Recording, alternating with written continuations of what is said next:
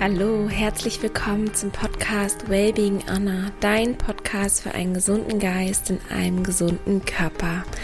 Mein Name ist Anna und ich freue mich riesig, heute das Interview mit dir teilen zu dürfen, das ich mit Ralf Salzmann geführt habe. Ralf ist der Gründer von The Starting 10, einer nachhaltigen Modemarke, ein Start-up, das Sportkleidung herstellt, aber auch Streetwear. Und zwar wirklich mit ganz, ganz tollen Werten und ich trage die Kleidung wirklich aus purer Leidenschaft und ähm, genieße es total, diese Qualität wirklich tragen zu dürfen und auch was dahinter steckt. Und genau darüber spreche ich heute mit Ralf, wann und wie er sich selbstständig gemacht hat und das Startup gegründet hat und ja wirklich welche Vision hinter The Starting Ten steckt und was diese Marke ganz konkret von anderen Sportmarken unterscheidet und er gibt auch wirklich ganz, ganz tolle Tipps mit für die Gründung eines Startups. Also falls du auch eine Idee hast, für etwas brennst, ähm, wofür du losgehen möchtest oder sei es auch im Angestelltenverhältnis bist, dann hör hier auf jeden Fall rein, lass dich inspirieren. Und wenn du auch gerne etwas stöbern möchtest, vielleicht ein paar neue Teile brauchst, sei es Tops, T-Shirts für Streetwear oder auch für, für Sport, dann hör auf jeden Fall bis zum Ende. Es gibt eine kleine Überraschung, ein paar Prozente, die Ralf dir gerne schenken möchte für einen bestimmten Zeitraum. Davon erfährst du mehr im Outro. Und jetzt wünsche ich dir ganz, ganz viel Freude beim Reinhören.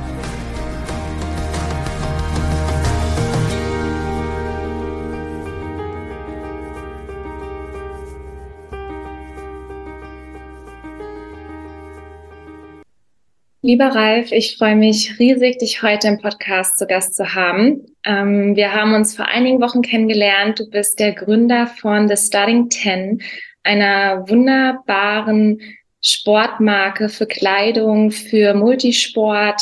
Und ich war ganz begeistert von unserem ersten Telefonat an, und jetzt ist es soweit, dass ich auch ähm, dabei bin beim Team des Starting Ten und ja, so die Werte und die Vision und die Message ähm, rausbringe und gerne in die Welt trage. Und ich freue mich riesig, dass wir heute über deinen Weg sprechen, über The Starting Ten, über die Werte und was vor allem so der Unterschied ist zu dem, was man sonst so auf dem Markt findet. Und ich würde mich riesig freuen, wenn du dich einmal vorstellst, wer du bist, wo du herkommst und was vielleicht dein Weg war, bevor du The Starting Ten gegründet hast. Ja, vielen Dank für das nette Intro, Anna. Ich freue mich auch unglaublich, dass du bei The Starting Ten jetzt dabei bist und auch heute äh, Gast in deinem Podcast zu sein. Ähm, ich bin Ralf Salzmann, bin 47 Jahre alt, bin verheiratet, habe zwei Kinder, Geboren bin ich im Saarland, ähm, lebe aber jetzt schon seit, seit über 15 Jahren in München. Und du hast nach meinem Werdegang gefragt. Ähm, ich selbst war früher ein passabler Tennisspieler, nie auf dem Niveau, auf dem du heute spielst, hat bis in die Oberliga gereicht. Also so dieses, dieses Interesse für Sport, das habe ich ganz früh als Kind entwickelt und ähm, das wollte ich auch mit in den Beruf nehmen. Ähm, als ich Abitur gemacht habe, ähm, habe ich gesagt, Mensch, im Sportmarketing arbeiten, ähm, das wäre was Tolles. Ähm, habe dann Zivildienst gemacht, mich für ein BWL-Studium entschieden, ähm, parallel dann noch den Aufnahmetest fürs Sportstudium gemacht und bestanden und habe dann angefangen, BWL und äh, Sport zu studieren. Und während des Studiums habe ich mich dann entschieden, ähm, ja, BWL zu machen, weil, weil ich dachte, ja, wenn du ins Sportmarketing möchtest, äh, musst du letzten Endes eine hohe Sportaffinität haben. Aber ob du jetzt die 100 Meter in 11 oder 13 Sekunden läufst und was über Bewegungslehre weißt oder nicht, das ist wahrscheinlich einem Adidas, einem Nike ähm, ziemlich egal. Und habe dann BWL fertig studiert in Saarbrücken, in Frankfurt und in Dublin. Ähm, und habe dann die Gelegenheit bekommen, äh, am, am Marketing-Lehrstuhl ähm, zu promovieren, was ich ganz faszinierend fand, weil der Marketing-Lehrstuhl an der Universität des Saarlandes das Institut für Konsum- und Verhaltensforschung war oder heute noch ist. Und das hatte eine, eine ganz große Nähe zur Psychologie. Ähm, das hat mich immer fasziniert. Und ähm, nach der Promotion ist dann tatsächlich meine erste Bewerbung an Adidas gegangen. Ich war früher so ein, so ein Adidas-Kind, ja. Also wir sind ja beim Tennis und ich, ich konnte früher nie Becker-Fan sein, äh, weil Becker LS äh, getragen hat und Puma gespielt hat. Und äh, dann bin ich damals mit, mit Edberg und Lendl gegangen, weil ich einfach so ein Adidas-Kind war und habe dann äh, meine erste Bewerbung an Adidas geschickt und habe dann auch mit denen gesprochen und ein tolles Gespräch gehabt. Und die haben dann aber gesagt, ja, du bist da jetzt zwar promoviert, aber was haben wir davon, dass du deinen Doktortitel mit dir trägst? Und da hatten sie ganz recht, muss ich rückblickend sagen. Aber ich hatte da vier, fünf Jahre meines Lebens investiert und ähm, ja, wurde dann mit so äh, New Joinern, Berufsanfängern in einen Topf geschmissen. Und dann habe ich gedacht, nee, also das, das geht jetzt auch nicht. Und ähm, ja, bin dann in der Beratung gelandet mit Schlips und Krawatte und ähm, durch Deutschland und Europa getourt. Ähm, bis dann zum Glück ähm, meine Tochter dann auf die Welt kam, beziehungsweise meine Frau wurde schwanger. Und da war klar, ich will nicht so ein Wochenend-Daddy sein und ähm, habe das Beraterdasein zum Glück an den Nagel gehängt und den Sport wieder ins Berufsleben zurückgeholt und bin dann ähm, zu Sportcheck gegangen. Und da hat meine Karriere im, im Sportbusiness dann eigentlich äh, begonnen. Und wie kam es dazu, dass du, soweit ich weiß, ja von dir aus quasi da gekündigt hast und gesagt hast, so, ich mache es jetzt besser, anders, wie auch immer, und ich gründe ein Start-up, ich gründe eine, ja, eine Marke und ähm, gehe quasi so einen ganz neuen Weg. Was war der ausschlaggebende Grund? Ja, ich musste eigentlich zwei, zwei Zeitpunkte benennen. Ja, das, ähm, das eine ist tatsächlich Sportcheck gewesen. Ich war dann Bereichsleiter dort und da kriegst du immer so Presseclippings auf den Tisch und ich hatte ja vorhin schon erwähnt, ich war so ein, so ein Adidas-Kind und das muss 2016, 2017 gewesen sein. Und da hat Under Armour Adidas auf dem nordamerikanischen Markt in, in irgendeinem Quartal geschlagen, also höhere Umsätze erzielt. Und der nordamerikanische Sportmarkt ist ein riesiger Markt, wo Adidas auch ein riesiger Player ist. Und mir wollte das damals irgendwie gar nicht in die Birne reingehen. Wie kann das sein, dass so ein junges Unternehmen, das Under Armour damals noch war, tatsächlich so ein, so ein Riesen wie Adidas im Quartal schlagen konnte? Und das hat mich wahnsinnig interessiert. Und ich hatte ja schon so von meinem Background erzählt, ähm, so an diesem Institut für Konsum- und Verhaltensforschung, da werden eigentlich sämtliche Marktphänomene immer aus der Psychologie des Kunden bewertet und, und erklärt. Und, und meine Theorie damals war, das kann eigentlich gar nicht sein, dass Under Armour jetzt plötzlich bessere Sporttextilien macht als, als Adidas. Das muss irgendwo alles im Kopf des Konsumenten stattfinden. Ja, also die müssen es irgendwie geschafft haben über eine clevere Positionierung ähm, ja, vielleicht einfach dieses Thema Newness. Da gibt's endlich mal eine Sportmarke, die anders ist, die neu ist. Ja, gerade so die Kids dieser Welt, äh, die finden es vielleicht cool, mal eine Sportmarke zu tragen, die nicht der Vater schon getragen hat oder bei Adidas vielleicht so der Großvater. Ähm, und dann hatten die Under Armour ja so ein bisschen, bisschen härter, ein bisschen rougher positioniert damals, so in die Crossfit-Richtung gehend. Und das fand ich alles ziemlich faszinierend. Und äh, meine These war, dass das kann irgendwo nur im Kopf des Konsumenten stattfinden. Und das hat mich dann so gejuckt, äh, dass ich einen Freund von mir angerufen habe, der, der ist Prof an der TU in München. Hallo Jörg. Und habe ihm die Geschichte erzählt und habe gesagt, Mensch, ich würde gerne mal wissen, ähm, wie das eigentlich im, im Kopf des Konsumenten abläuft. Ich würde gerne mal eine Befragung machen und so eine Image-Analyse von, von Sportmarken, eine aktuelle äh, sehen. Und dann fand er das auch spannend. Dann haben wir uns eine eine Masterstudentin ähm, rausgesucht, die, die Maximiliane, hallo. Und ähm, die hat das Thema dann betreut. Und dann haben wir 15- bis 30-Jährige, also so die, die kommende Generation an, an Sportlern ähm, oder die junge Generation an Sportlern und Sportlerinnen befragt, fast 1000 Menschen. Und dann kam eigentlich genau das raus, was ich so vermutet hatte. Ja, also man, man hat dann so einen Imageraum, einen Wahrnehmungsraum von Sportmarken gesehen und Adidas und Nike und Puma, die hingen so aufeinander, wurden als sehr austauschbar wahrgenommen. Und damals war Under Armour 2016, 2017 einfach noch so ganz weit weg. So im Marketing nennt man das dann so eine Unique Selling äh, Proposition. Und dann habe ich gedacht, ah, guck an, ja, also meine Hypothese war da eigentlich richtig. Und ein paar Monate später ähm, hat dann die ISPO in München stattgefunden. Das ist so die größte Sportmesse der Welt. Und da bin ich dann hingegangen und habe mir diese Sourcing-Hallen mal angeschaut. Also wo wo im Grunde genommen die, die, die Produktionsdienstleister, die Produzenten, die Garnhersteller, die Stoffhersteller ähm, ausstellen, weil mich, weil mich einfach interessiert hat, ähm, ja, wo, wo kommen eigentlich die, die Garne her, ähm, wo in der Welt wird produziert, welche Qualitäten sind das? Ich war bei Sportcheck immer so im Bereich Marketing, Vertrieb angesiedelt und mit, mit Einkauf und Produktbeschaffung hatte ich recht wenig zu tun. Und das fand ich dann auch ganz faszinierend zu sehen, dass du die besten Garne der Welt, die die besten A-Marken der Welt einsetzen, einfach einkaufen kannst. Ja? Also du brauchst überhaupt kein großes Research and Development, kein Entwicklungslabor, um eine richtig tolle, hochfunktionale Sportmarke auf die Beine zu stellen, sondern du kannst einfach die besten Garne dieser Welt einkaufen und bei einem sehr hochwertigen Produzenten dann äh, bearbeiten lassen und herauskommt eine funktional extrem hochwertige Sportmarke. Und dann war das so in meinem Kopf, wo ich dachte, Mensch, so Marketing, Vertrieb, das, davon verstehst du ja ein bisschen was und ähm, viel geht tatsächlich über Positionierung und du kannst hervorragende Stoffe einkaufen und findest sicherlich auch hervorragende Produzenten. Und dann war dieser Gedanke in meinem Kopf, Mensch, du könntest auch eine eigene Sportmarke irgendwo launchen. Und das war 2016, 2017. Ich habe dann auch mit ein paar Freunden von mir darüber gesprochen. Ja, und die haben dann alle so sinngemäß gesagt, Mensch, ja, schöne Idee, Ralf, aber das ist schon ein dickes Brett, was du da bohren würdest und willst du das wirklich? Und ja, also irgendwo der, der Mut war irgendwo nicht da, der, der Entschluss war noch nicht gereift. Ähm, ich bin dann bei, bei Sportcheck raus und bin zum FC Bayern gegangen, was mich als Marke irgendwo auch fasziniert hat. Und war dann noch drei Jahre beim FC Bayern ähm, ich würde sagen, zwei unterschiedliche Halbzeiten erlebt.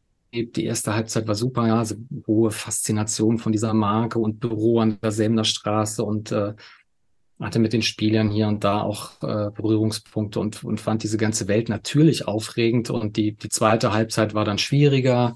Na, dann hat sich diese Sensation so irgendwo gelegt und, und ähm, man kommt dann zu Business as usual. Und für mich ging es dann bei Bayern einfach nicht mehr weiter. Ähm, weder auf der Karriereleiter noch mit, mit meinem Vorgesetzten. Und ähm, dann war irgendwo klar, ähm, dass ich da Dinge ändern, ändern muss.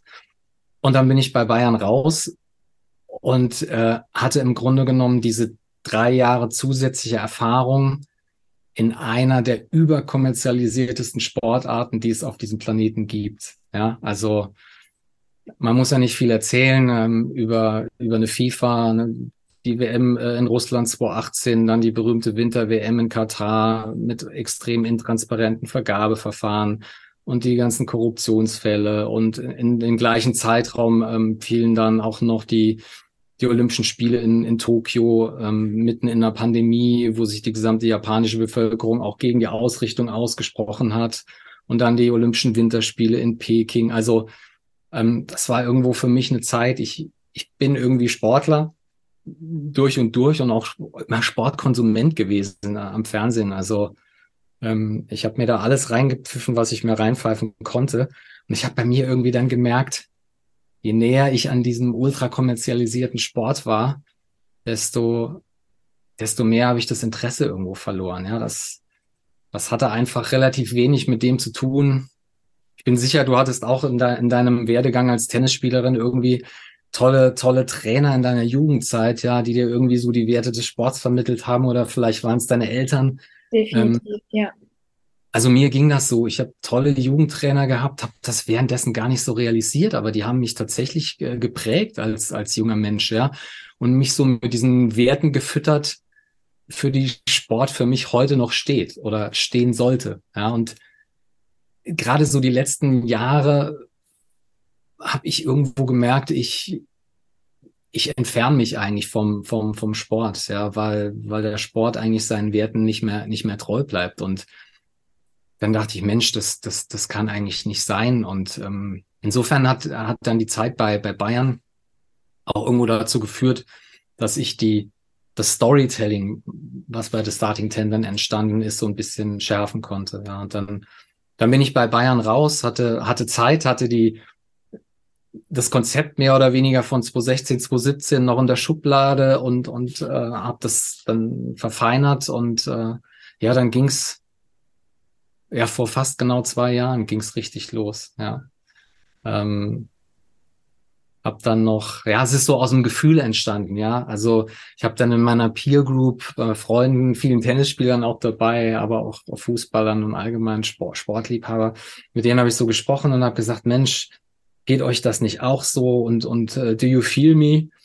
Und die haben dann gesagt, ja, ja, da hast du absolut recht. Ähm, das hat Momentum, das hat Zeitgeist, was du beschreibst. Und ähm, ich habe viel Marktforschung gemacht in meinem Leben, auch bei der Beratung und bin dann auch irgendwo nicht nur Gefühlsmensch, sondern auch Kopfmensch und ja, bin ja auch verheiratet, habe zwei Kinder, also ich bin nicht 25, so ein junger Hüpfer und hätte jetzt nicht sagen können, ach, jetzt, jetzt versuche ich mal was zu gründen und äh, ja, wenn es dann nicht klappt, äh, nicht tragisch. Also habe ich dann gesagt, äh, ich muss irgendwie mal noch eine Marktforschung machen, um, um mein Gefühl, was ich hatte, so ein bisschen quantifizieren zu können, ja, ob das eine Aussicht auf Erfolg hat. Und dann habe ich ähm, im Mai, Juni vor zwei Jahren habe ich habe ich tausend Menschen dann noch befragt über eine Online-Umfrage und habe einfach so ein paar Statements rausgehauen, die die mich so beschäftigt haben, so wie mh, hm, beispielsweise ich bin heute immer noch großer Sportfan, aber irgendwie muss ich sagen, dass sich der Sport immer von, von immer mehr von seinen Wurzeln entfernt und, und Korruption, Doping und Gier ähm, den Sport eigentlich überlagern. Das waren so, so Statements, die ich formuliert habe und wollte einfach wissen, wie groß ist die, die Zustimmung, ähm, die es dazu gibt. Und nachdem ich die Marktforschung gemacht habe und gesehen habe, dass das nicht ich in meinem Tunnel und in meiner Peer Group bin, sondern dass das viele Menschen so sehen und so fühlen, habe ich gesagt, so, Jetzt warst du 20 Jahre Angestellter. Ähm, jetzt oder nie, jetzt, jetzt probierst du es einfach. Und, und dann ging es, ja, vor zwei Jahren ging es dann richtig los mit der Starting Ten. Hammer. Und ich finde das ganz spannend, weil du bist am Anfang eher so nach deinem Bauch gegangen, nach deinem Gefühl gegangen, nach deinem Herzen gegangen und hast eigentlich gefühlt, was du gerne möchtest und was du vielleicht auch verändern möchtest und hast dann aber trotzdem, weil du auch gesagt hast, Natürlich brauchst du auch ähm, eine finanzielle Sicherheit und eine Aussicht auf Erfolg ähm, und hast diese Forschung gemacht. Und das finde ich so eine schöne Kombi. Ich glaube, viele Menschen starten erstmal mit dem Kopf und überlegen, wo kann ich erfolgreich sein und irgendwie das große Geld machen und machen es dann vielleicht sogar, aber sind am Ende total unglücklich, äh, weil sie das dann nicht erfüllt, was sie tun. Und ich finde, die Reihenfolge ganz wichtig, die du gewählt hast, ähm, aus meiner Erfahrung raus, dass man sich überlegt, was würde mich erfüllen und wie, und dann kann man auch natürlich oder sollte man schauen, ja, ist es gerade an der Zeit und spricht das einfach auch andere Menschen an. Und dann, ja. ja. Das stimmt. Aber das, das war auch tatsächlich ein Lernprozess. Also ähm, ich war schon lange Zeit im Leben noch eher so ein Kopfmensch und auch irgendwo geprägt von, ja, von, von Erwartungen von außen. Ne? Also ich glaube, jeder, jeder nimmt so seine Päckchen mit, so seinen, seinen Rucksack, den er auf dem Rücken hat. Und ähm, ja, also ich glaube, mit der Erfahrung von heute hätte ich da nochmal promoviert. Hm, glaube nicht. Ja, es war irgendwie gute Seminararbeit geschrieben, gefragt worden, willst du nicht? Und dann gedacht, oh, das ist jetzt eine Gelegenheit, äh, kann ich die eigentlich ausschlagen? Ach nee, kannst du eigentlich nicht. Und dann bin ich da ja bei der Promotion gelandet und dann ähm, ja dann da war ich irgendwie ein Jahr dran und oder eineinhalb und hat dann irgendwie gemerkt, äh, eigentlich ist das nicht meins. Äh, hatte dann aber nicht den Mut zu sagen, okay, jetzt schmeißt es hin, ja, irgendwie so diese Kopfdenke, du hast eineinhalb Jahre deines Lebens da rein investiert, jetzt jetzt musst du es auch durchziehen. Also dieses diese Disziplin ähm, und diese Strenge zu mir selbst, äh, die, die hatte ich schon, aber das, das tut auf Dauer nicht gut. Ja? Ähm, und, und in der Beratung war es dann irgendwo ähnlich, äh, aber da kam zum Glück dann äh, die Vaterschaft äh, dazwischen. Wer weiß, vielleicht äh, wäre ich sonst nie auf den Trichter gekommen und wird heute noch mit Schlips und Krawatte durch die Welt rennen. Ja. Also musste sich bei mir auch entwickeln, dass, dass ich stärker auf meinen Bauch höre äh, als auf meinen Kopf. Mhm. Aber ganz toll und ähm, eine große Inspiration für bestimmt ganz viele, die jetzt auch zuhören. und vielleicht. ich würde gerne auf The Starting Ten eingehen. Wie hast du es gemeistert, sozusagen dieses Unternehmen zu gründen und das Start-up so ins Leben zu rufen? Sei es, ähm, wie bist du vorgegangen? Vielleicht jetzt nicht ins Detail, aber so mal ganz grob. Du hast dir bestimmte Werte überlegt, ähm, vielleicht auch Partner, bestimmte Wege. Also was verkörpert das Starting 10? Welche Werte stehen dahinter und wie bist du gestartet? Ja, ähm, also fangen wir vielleicht mit den Werten an.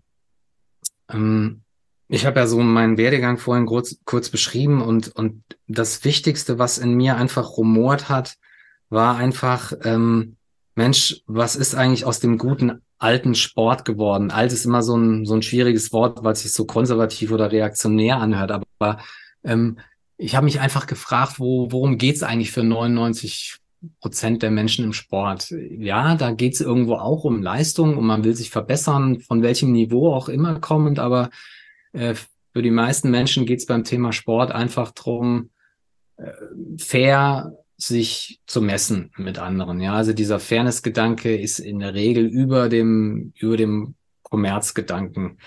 Und ähm, für mich war es einfach so, dass ich gesagt habe, ich würde gerne eine Sportmarke gründen, die bei allen Entscheidungen, die getroffen werden müssen, sich eigentlich in so einen fairen Sportsmann, eine faire Sportsfrau hineinversetzt und sich als Leitbild fragt, wie würde so jemand entscheiden? Egal, ob es darum geht,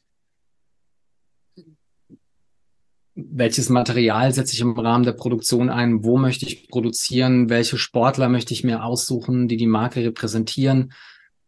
Was würde jemand tun, der ein Sportler ist, der das Herz am rechten Fleck hat äh, und für den, für den Fairness ähm, ein, ein ganz hohes Gut ist. Und das ist im Grunde genommen so das, das Motiv, was mich dann im Rahmen der, der Markenkonzeption äh, geleitet hat und, und äh, was mich, was mich auch heute noch leitet. Ja, und daraus leiten sich dann andere, andere Werte ab. Ja, also wie beispielsweise, dass ich sage, ähm, wenn man fair sein möchte, dann, dann muss man fair zu Menschen sein, dann muss man fair zur Umwelt sein. Das heißt, da kommt ein hoher Anspruch äh, raus, was, was Nachhaltigkeit betrifft.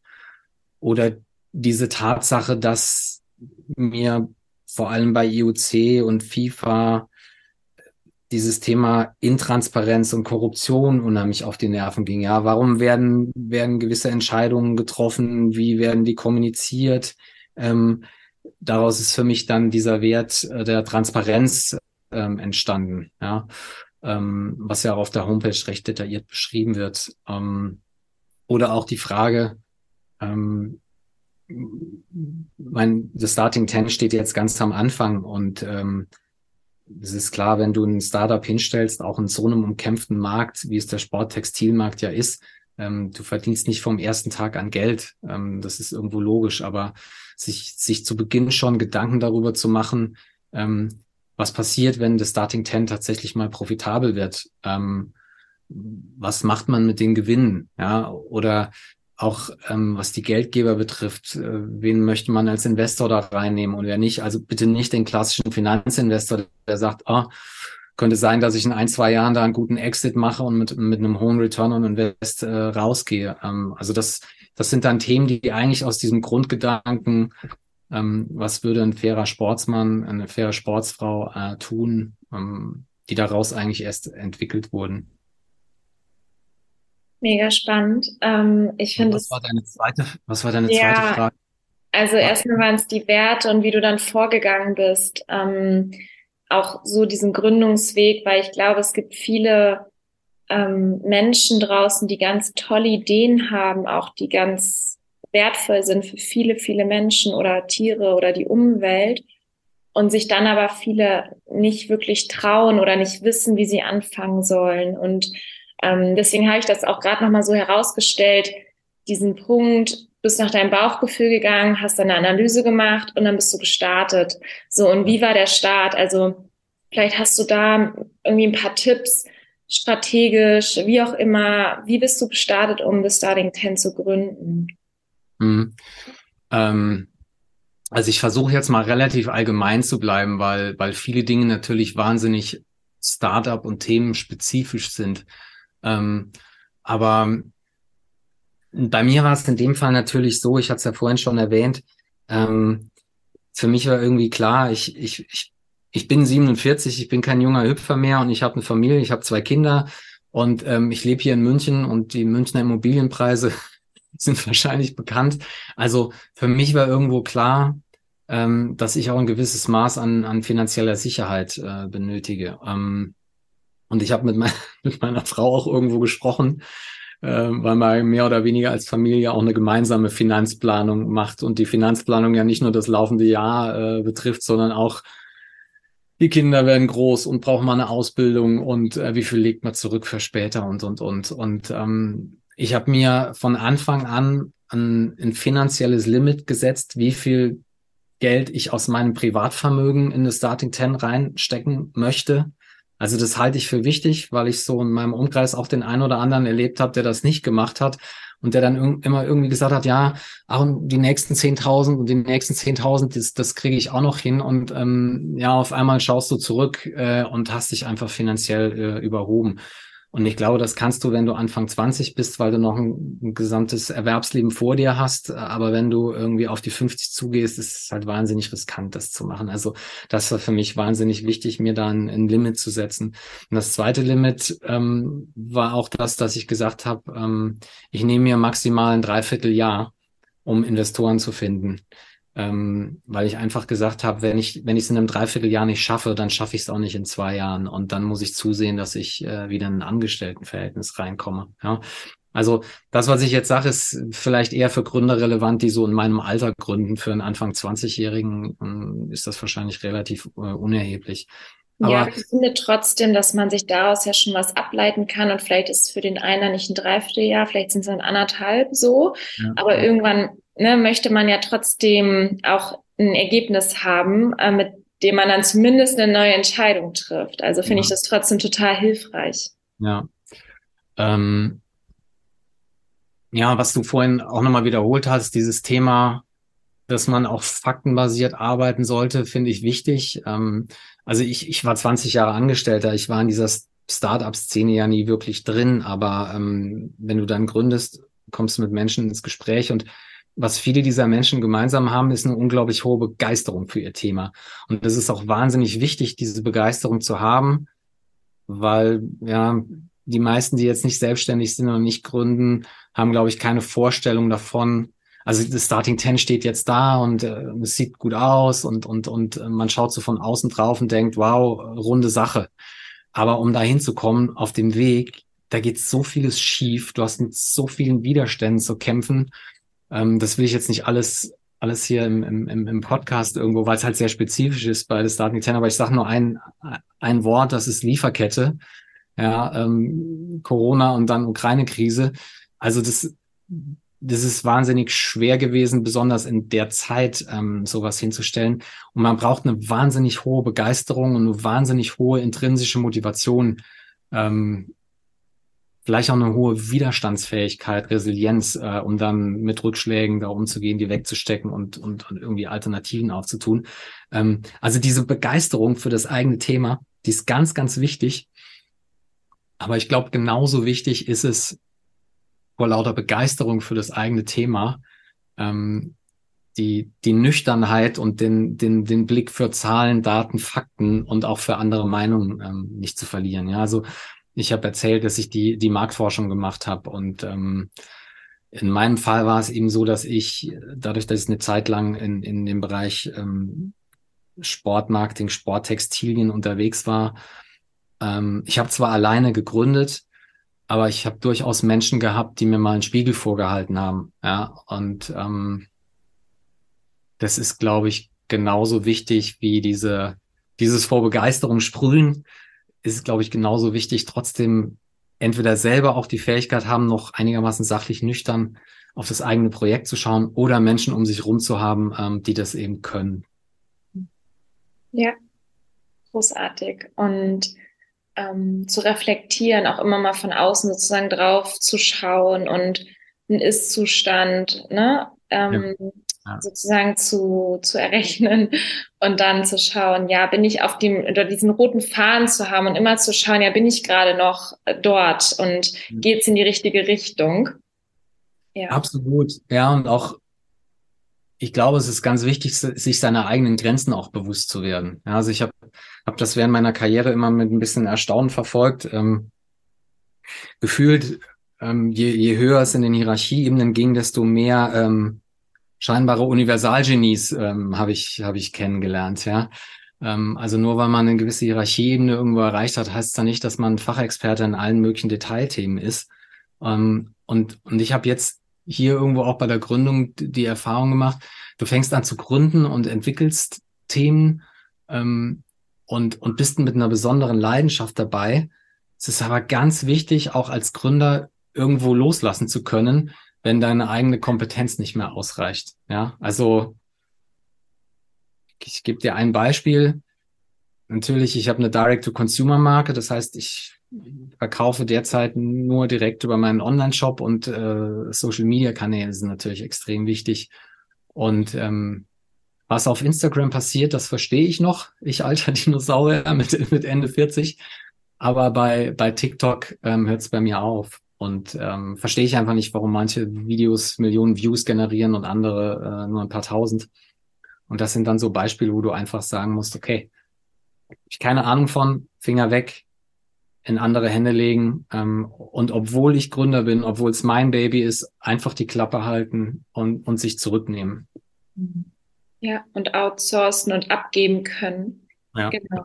Also genau dieses, was du gesagt hast, wissen, wo die eigene Grenze ist und wovon man vielleicht gar keine Ahnung hat. Ja. Ähm, weil es sind ja so viele Puzzleteile, die da mit reingehören. Hatten wir auch gerade kurz vor dem Gespräch hier thematisiert, dass so ein Startup ja auch ein bisschen irgendwie teilweise wie so ein Leistungssport oder Profisport ist, wenn man, man ist halt selbstständig und es spielt einfach so, so viel mit rein ähm, für den Erfolg, aber auch für die Erfüllung, dass es einfach Spaß macht. Ähm, ich würde gerne nochmal darauf eingehen, was The Starting Ten am Ende von anderen Marken unterscheidet. Ich hatte ein ganz interessantes ähm, Erlebnis auf einem Tennisturnier. Ich hatte halt auch Gespräche geführt mit anderen Marken und ähm, ja, hatte auch andere Angebote und überlegt, woanders quasi mit zu kooperieren. Und tatsächlich ähm, war eine junge Frau auf dem Turnier, die mit dieser Marke dann auch eine Kooperation hatte und meinte dann ähm, in der Umkleide, äh, wir hatten nebeneinander trainiert und hat so gezeigt, hier schau mal, irgendwie hat so ihre Achse quasi gezeigt und meinte, oder man sah, es ist komplett verfärbt. Es war komplett schwarz verfärbt von der Kleidung. Und dann mhm. meinte sie nur, ja, es ist einfach nur billig. Es ist so billig verarbeitet, dass das sogar nach der Dusche nicht abgegangen ist.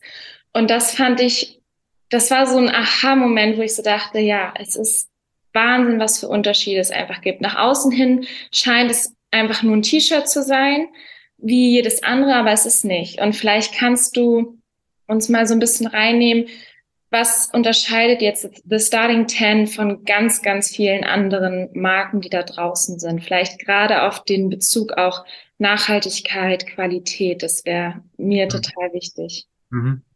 Ähm, gern. Äh, vorher will ich noch eins sagen. Ähm, ich fand es auch toll, dass, äh, dass du mit, mit uns in Kontakt gekommen bist. Ich erinnere mich noch dran, ähm, ich glaube, wir haben dich über Instagram angeschrieben und du warst ja wirklich so kurz davor, woanders zu unterschreiben und äh, schriebst dann irgendwie, ach Mensch, das ist schön, äh, dass ihr euch meldet. Ich bin schon auf euch aufmerksam geworden. Äh, und ich habe dir dann zurückgeschrieben, ähm, ja, es gibt keine Zufälle, weil das auch zeitlich so gut zusammengepasst hat. Ne? Und äh, ich bin ja Tennisspieler und dann hast du noch einen Blog, der der Wellbeing Anna heißt, ne, wo das wo Nachhaltigkeit natürlich auch ein Thema ist. Ähm, also äh, von daher äh, super happy, dass, dass du bei uns an Bord bist. Ähm, und nun zu deiner Frage, was unterscheidet uns von, von anderen Sportmarken? Ähm, also zum einen ist es, ist es, glaube ich, die Art und Weise, wie wir ähm, Nachhaltigkeit denken. Also ich will da überhaupt keinen Hehl drum machen. Im Moment ist Nachhaltigkeit ja, äh, redet ja jeder drüber, ja. Und, und wenn sogar Zara und Kick und, und H&M und wie sie alle heißen, dann plötzlich nachhaltig sind, ähm, dem halt einfach ein bisschen recyceltes Polyester in ein Material beigemischt wird. Also ich will da gar nicht auf, auf H&M und Kick äh, einschlagen. Das ist, das ist toll, dass sogar äh, Discounter sich mit, mit dem Thema beschäftigen. Das will ich gar nicht klein machen. Mein Punkt ist nur, ähm, wie versuchen wir uns abzugrenzen? Ähm, wir versuchen Nachhaltigkeit eben möglichst ganzheitlich zu denken. Und das, wenn ich mal ganz vorne in der Wertschöpfungskette anfange, dann ist es schon mal die Frage, ähm, welche Klamotten produzieren wir eigentlich? Und ähm, da habe ich so ein bisschen ja meinen Kleiderschrank mal angeschaut und ähm, ich bin so ein Typ, eigentlich bin ich Ballsportler und wenn du mich jetzt anrufen würdest, hey, ähm, geh mal eine Runde joggen, dann bin ich dabei und habe dann aber nicht die Marathonlaufhose, die irgendwie ultra kurz ist und keine Taschen hat, weil es sind noch mal zehn Gramm und die muss man einsparen. Ähm, wenn du mich anrufen würdest, spiel mal eine Runde Tennis, würde ich wahrscheinlich sagen, oh Anna, gib mir drei, vier Wochen Zeit, ich muss noch ein bisschen trainieren. Aber prinzipiell wäre ich da auch dabei. Äh, und wenn du sagen würdest, geh mal, und das ist dann eine mittellange Hose mit entsprechend Taschen, und wenn du sagen würdest, geh mal ein paar Körbe werfen auf dem Basketballcourt, Court bin ich auch dabei. Ähm, und äh, das wäre dann irgendwie die, die halblange, knielange Basketballhose. Hm? Ich habe keine ultra kurze Laufhose und keine knielange Basketballhose, sondern ich habe äh, normale Multisports, Allsports Hose, wie man die nennen würde. Ich sehe aber weder beim Joggen noch beim Basketballspielen noch auf dem Tennisplatz irgendwie aus wie ein Idiot, als würde ich da nicht hingehören. Ja, also ähm, so und das habe ich so ein bisschen zur Grundlage gemacht, ähm, dass ich die Zielgruppe eingeladen habe. Also ich habe dann zwei Fokusgruppen äh, gehabt und habe die gefragt, was braucht ihr eigentlich an Textilien, um Sport zu machen? Ja, und dann kam dieser Multisports-Ansatz eigentlich raus. Ja, so wie bei unserer ähm, All Sports Short wird die dann genannt. Die ist äh, wesentlich leichter als die meisten Tennis-Shorts, so dass du auch mit der laufen gehen kannst und kannst auch 20 Kilometer mit der laufen. Klar, wenn du jetzt professioneller Marathonläufer bist, dann äh, wirst du dich für eine andere Short entscheiden. Aber ich garantiere, dass du mit dieser Short super laufen kannst. Du kannst aber auch Top-Tennis spielen oder, oder Basketball spielen.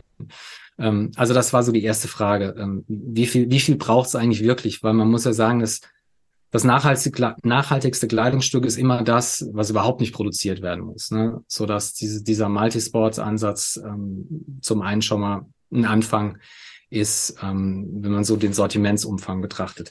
Dann haben wir uns bemüht, eben Farben jeweils einzusetzen, die irgendwie miteinander kombinierbar sind, dass du nicht irgendwie 50 Shades of da hast und irgendwie passt dann doch nichts zusammen. Ähm, und ähm, so, dann stand der Sortimentsumfang und dann haben wir gesagt, so, bevor wir jetzt direkt 2000, 3000 Stück bestellen und dann irgendwie merken, mh, hm, Vielleicht fanden wir, fanden wir dieses Piece richtig gut und vielleicht fand auch die Marktforschung das Piece richtig gut, aber dann bei der Zielgruppe kommt es dann doch nicht so gut an. Und jetzt haben wir irgendwie 2000 Stück geordert und müssen irgendwie 1500 im Sale irgendwie verramschen. Ähm, das ist auch nicht, nicht so easy. Ja, das heißt, wir, wir fangen immer mit sehr kleinen Ordermengen an und gucken, wie verkauft sich das ab und, und versuchen dann halt recht schnell ähm, nachzuordern. Ähm, ja, und dann, wenn man die, die, die Wertschöpfungskette weitergeht, äh, wo produzieren wir? Ähm, wir sind in, in Europa, in, in Portugal produzieren wir bei einem Produzenten, den, den meine ähm, Designerin und Sourcerin seit über 25 Jahren kennt, ähm, wo auch Mitarbeiter und Mitarbeiterinnen arbeiten, die schon seit 20, 25 Jahren in der, in der Textilfabrik ähm, arbeiten. Also da ist das Thema Nachhaltigkeit auch ein großes Thema. Und äh, die Performanceware produzieren wir in Istanbul.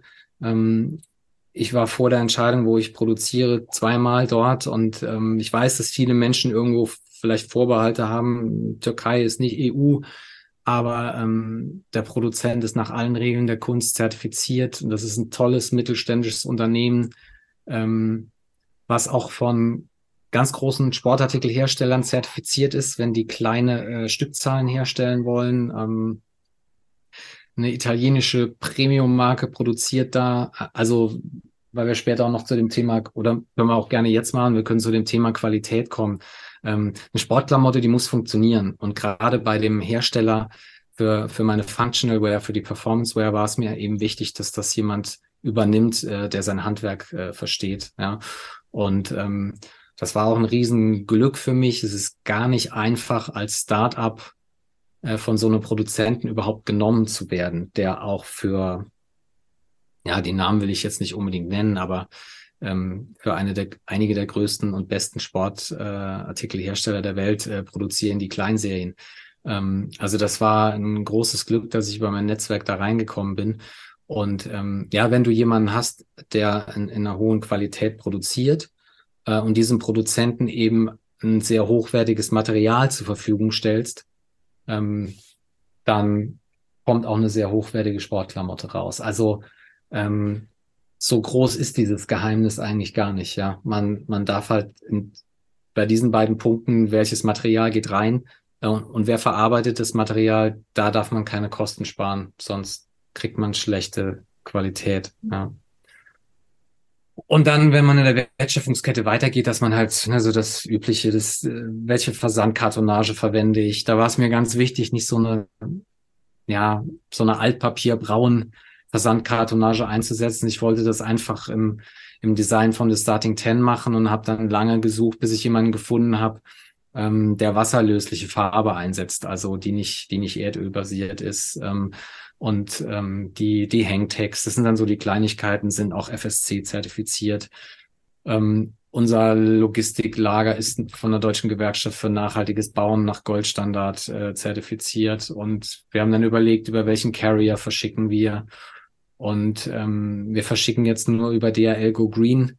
Ähm, also ich muss immer schon meckern, wenn ich irgendwo bei anderen Carriern, äh, Versendern irgendwie meine Ware abholen muss, weil ich nie weiß, wo, wo sitzen jetzt, also muss ich immer ewig fahren. Die DHL hat da ein sehr dichtes Netz, was glaube ich sehr kundenfreundlich ist und die DHL ist von allen Carriern mit Abstand am weitesten, was die grüne Flotte betrifft. Also die machen da einen sehr, sehr vorbildlichen Job. Und, ähm, und ja, dann die Frage, ja, wenn wir Retouren kriegen und die Retouren tatsächlich nicht mehr ähm, verkauft werden können, was machen wir damit? Die Michael Asani, Weitspringerin, ist eine von The Starting Ten. Ähm, die stammt aus Kamerun und äh, sie oder ihre Mama sind einmal pro Jahr dort.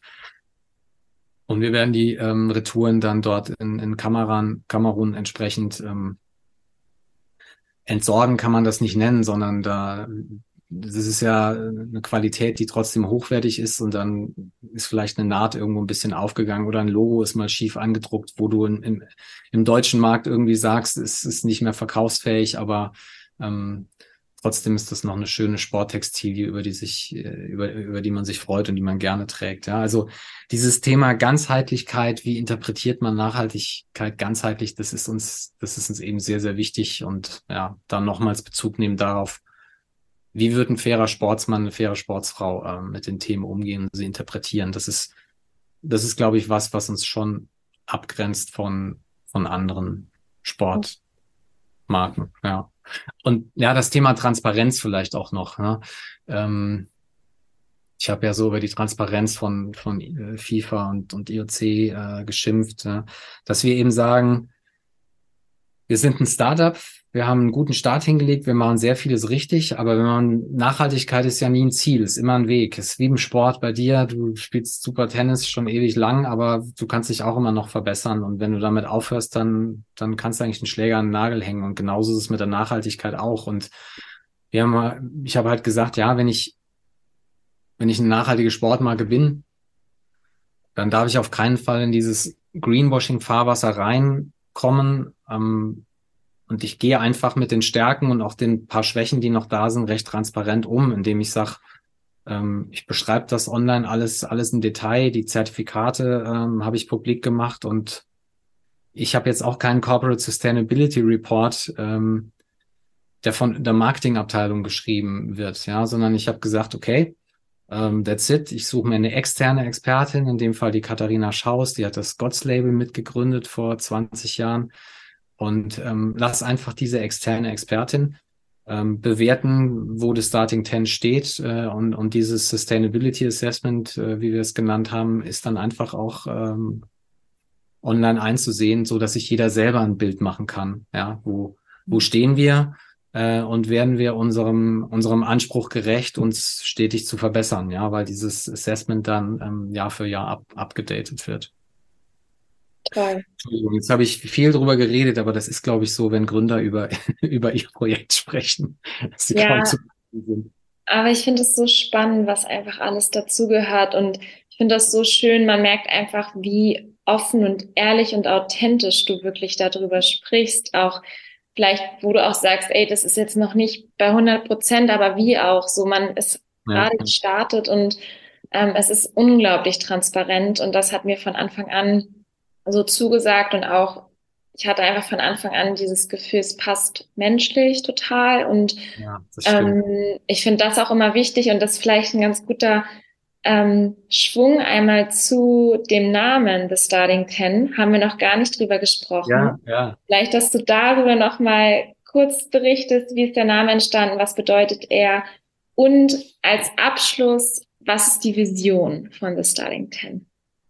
Ja, ähm, ja, die, die Frage, die, die bekomme ich in der Tat oft und ähm, die ist gut. Und es ist so, dass ich, äh, ich sitze hier gerade in sozusagen im, im Homeoffice im Dachgeschoss und hinter mir ist das, das Whiteboard und an diesem Whiteboard habe ich dann, ja, vor fast genau zwei Jahren ähm, so erste Markennamen ähm, dann, dann hingeschrieben und da waren so sehr, sehr eingängige äh, Sachen dabei, wie beispielsweise ähm, The Game Changers. Ja, also ich habe ja schon vielfach erzählt, mir, mir ist Sport mittlerweile viel zu viel Kommerz. Und ich finde, dass der Sport sich ändern muss und ich finde, dass das, dass das Verspielte, das Sport ist für fast alle Menschen ein Spiel und dieses Spiel muss irgendwo wieder stärker in den Vordergrund gerückt werden. Und dann hatte ich die Idee, äh, The Game Changers, so, und wenn man dann, ne, man will heutzutage eine Marke gründen und es gibt schon hunderttausende Marken auf der Welt und hunderttausende Domains, die schon belegt sind und dann, wenn man dann eine Direct-to-Consumer-Marke machen muss, dann muss man auch gucken, ähm, gibt es die Domain noch und was gibt's in der Richtung und dann The Game Changers fiel dann leider, leider aus und äh, dann war aber das Starting Ten äh, Nummer drei, glaube ich, auf meiner Liste und ich bin ähm, mittlerweile super happy damit ähm, und und äh, jetzt zu den eigentlichen Gründen, warum das Starting Ten, das Starting Ten. Ähm, also du spielst Tennis, the Top Ten die haben im Tennis einfach eine Riesenbedeutung. Ja, äh, da will jeder hin. Im Fußball ist der Zehner der Spielmacher, ähm, der das Spielgeschehen bestimmt und das Spiel in eine andere Richtung lenkt. Da sind wir wieder bei dem Thema Game Changers. Ähm, ich, ich, will was verändern. Ähm, dann ist es so, dass ich ich wusste, ich will was Neues starten und äh, der Sport braucht eigentlich auch auch einen Restart. Ja, und ich gründe ein Start-up und äh, wenn man startet, dann, dann ist das wie ein Countdown und der Countdown geht auch, geht auch bei zehn los. Das heißt, es gab, es gab ganz viele Verbindungen ähm, zum Sport und zu dem Thema, zu dem Thema Startup und, und man muss was Neues äh, starten. Und ähm, deswegen hat mir ähm, das Starting Ten eigentlich ganz gut gefallen. Und dazu kam dann auch, dass ich sehr früh für mich entschieden habe, ähm, dass ich eine, eine Sportmarke machen möchte, und dass sich, dass diese Sportmarke getragen werden muss, in dem Fall im übertragenen Sinne, von echten Athleten. Ja, also ich wollte mich ganz bewusst von diesen Influencer-Marken irgendwo abgrenzen, gerade so aus dem Fitnessbereich, wo du das Gefühl hast, oh, ich, also jeder Fitness-Influencer, der da jetzt eine halbe Million Follower hat und eigentlich nur eine Hantel heben kann. Also ich hoffe, es findet sich jetzt, es ist irgendwie niemand beleidigt, der als Hauptsportart nur äh, ins Fitnessstudio geht, aber ähm, ich habe irgendwie gesagt, ich, ich will, dass meine Marke von, von, von echten Athleten ähm, repräsentiert wird und nicht nur von Fitness-Influencern und Influencerinnen, die, die unglaublich hübsch aussehen und sozusagen nur, nur für ihr Äußeres äh, eine, eine Optimierung an ihrem Körper äh, vornehmen. Ja. Und ich gehe mal so weit, vielleicht auch sogar nur für die Kamera, sage ich jetzt mal so. Ähm, habe ich auch schon oft erlebt, die dann irgendwie dieses Video aufgenommen haben, irgendwie oder so kurz im Gym waren, um Video aufzunehmen und dann wieder gegangen sind. Also ja. Ja. Genau, ja. Also das, das heißt, ich, ich wusste, ich, ähm, ich schaffe das nur mit echten Athleten und will das nur mit echten Athleten machen ähm, und habe dann auch sehr früh den Entschluss gefasst, dass diese Athleten auch aus, aus Randsportarten kommen müssen, ja, wo ich mir immer denke, also Randsportart, was das schon für ein Schimpfwort ist und ähm, ich komme jetzt so ein bisschen vom Thema ab, aber der Punkt ist mir einfach auch noch wichtig, den möchte ich gerne machen. Ähm, wenn, wenn man so über Randsportarten spricht, dann ist diese Definition Randsportarten ja eigentlich eine Definition, die irgendwie aus, aus der Entscheidung darüber kommt, wie stark wird eine Sportart medial repräsentiert. Ne? Also nimm jetzt Turnen. Also es gibt Zehntausende von Kindern, äh, die in einen Turnverein gehen oder nimm Schwimmen, ja. Also das sind mit Sicherheit eigentlich Massensportarten, aber Turnen und Schwimmen finden einfach im, im TV überhaupt nicht statt und deswegen sind das Randsportarten. Und deswegen verdienen Sportler, die diese Sportarten betreiben, äh, in der Regel auch äh, unglaublich wenig Geld. Und ich dachte, es passt eigentlich wahnsinnig gut zu der Positionierung, die ich anstrebe, dass ich sage, ähm, ich will back to true sports, also weg von dieser Überkommerzialisierung. Und ähm, die Sportler, die ich da jetzt gefunden habe, the starting ten, ja, also die starten mit mir, das sind die startenden zehn, die kommen genau aus diesen Randsportarten und ich fand, ich fand die Geschichten von diesen Sportlern und Sportlerinnen einfach auch wahnsinnig faszinierend. Gerade nach der Zeit beim FC Bayern, ja, also du kommst von diesen Multimillionären, ähm, die von morgens bis abends äh, um, umsorgt werden und sich um nichts kümmern. Da ist der erste Profivertrag unterschrieben äh, und man hat ausgesorgt für den Rest seines Lebens und lernst dann diese Sportler an Randsportarten kennen, die unglaublich hohe Trainingsumfänge haben, ähm, viel, viel höhere Trainingsumfänge als Fußballprofis. Und parallel ähm, sind die noch bei der Polizei oder beim Zoll oder ähm, bei der Bundeswehr äh, und studieren noch nebenher, weil sie null ausgesorgt haben nach der Karriere. Also wer das macht, der steht echt für True Sports, der steht für echte Leidenschaft.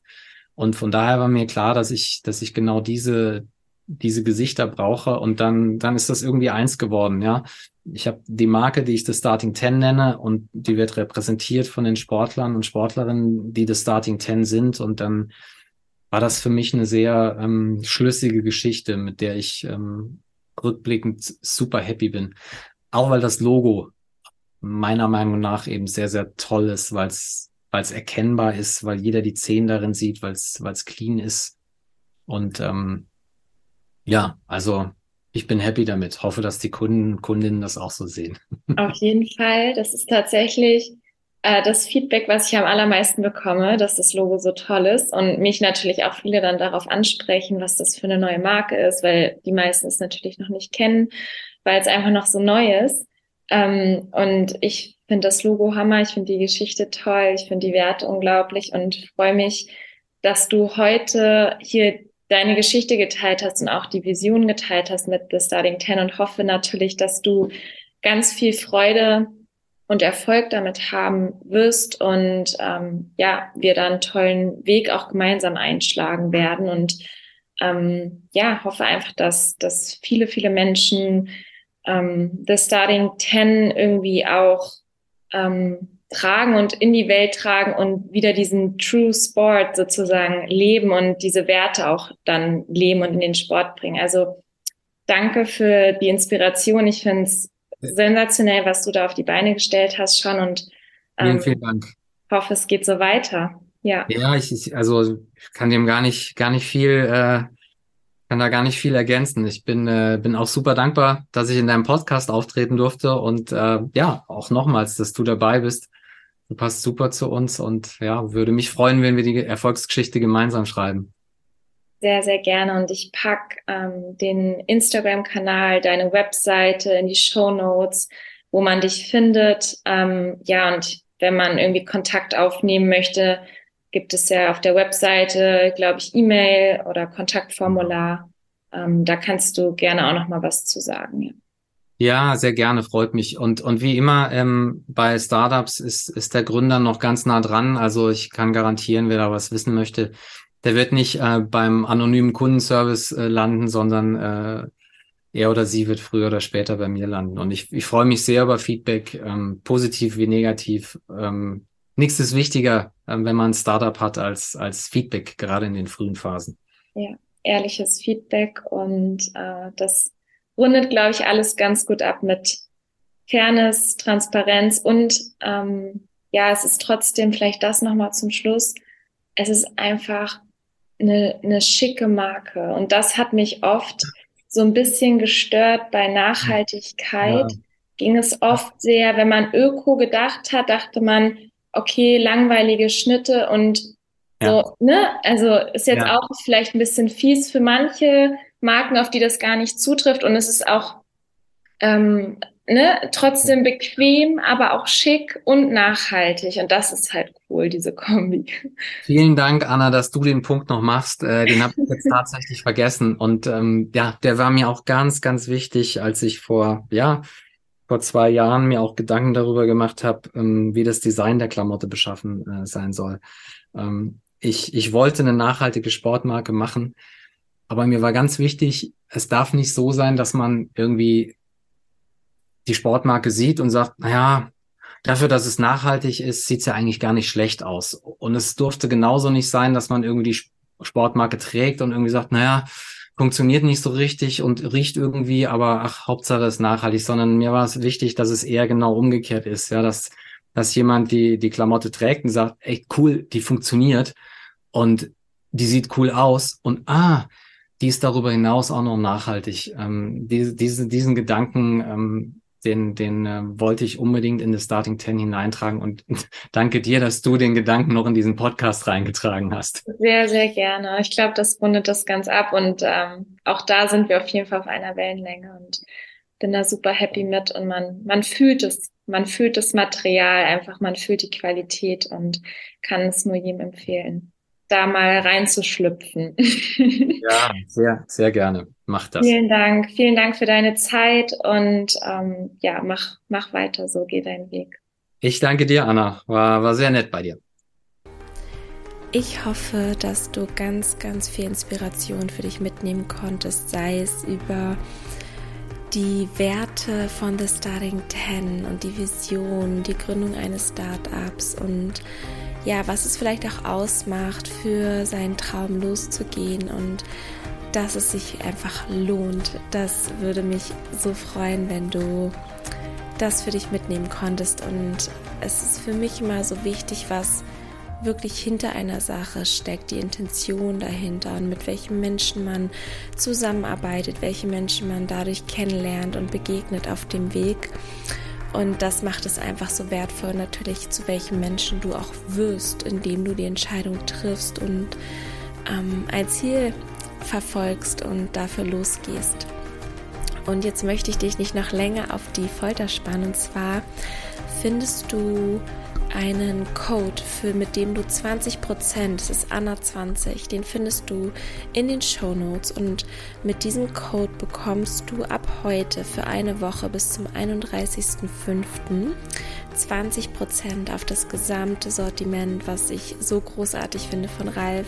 Diesen Code hat er mir zur Verfügung gestellt für alle Zuhörerinnen und ich wünsche dir ganz, ganz viel Freude. Du findest natürlich auch alle Links in den Show Notes und ja, genieß äh, es beim Stöbern und ähm, ich kann dir nur empfehlen, die Sachen zu testen. Die Qualität ist unglaublich. Ich liebe die Passform, die Schnitte, die Farben und es ist eine absolute Herzensempfehlung von mir.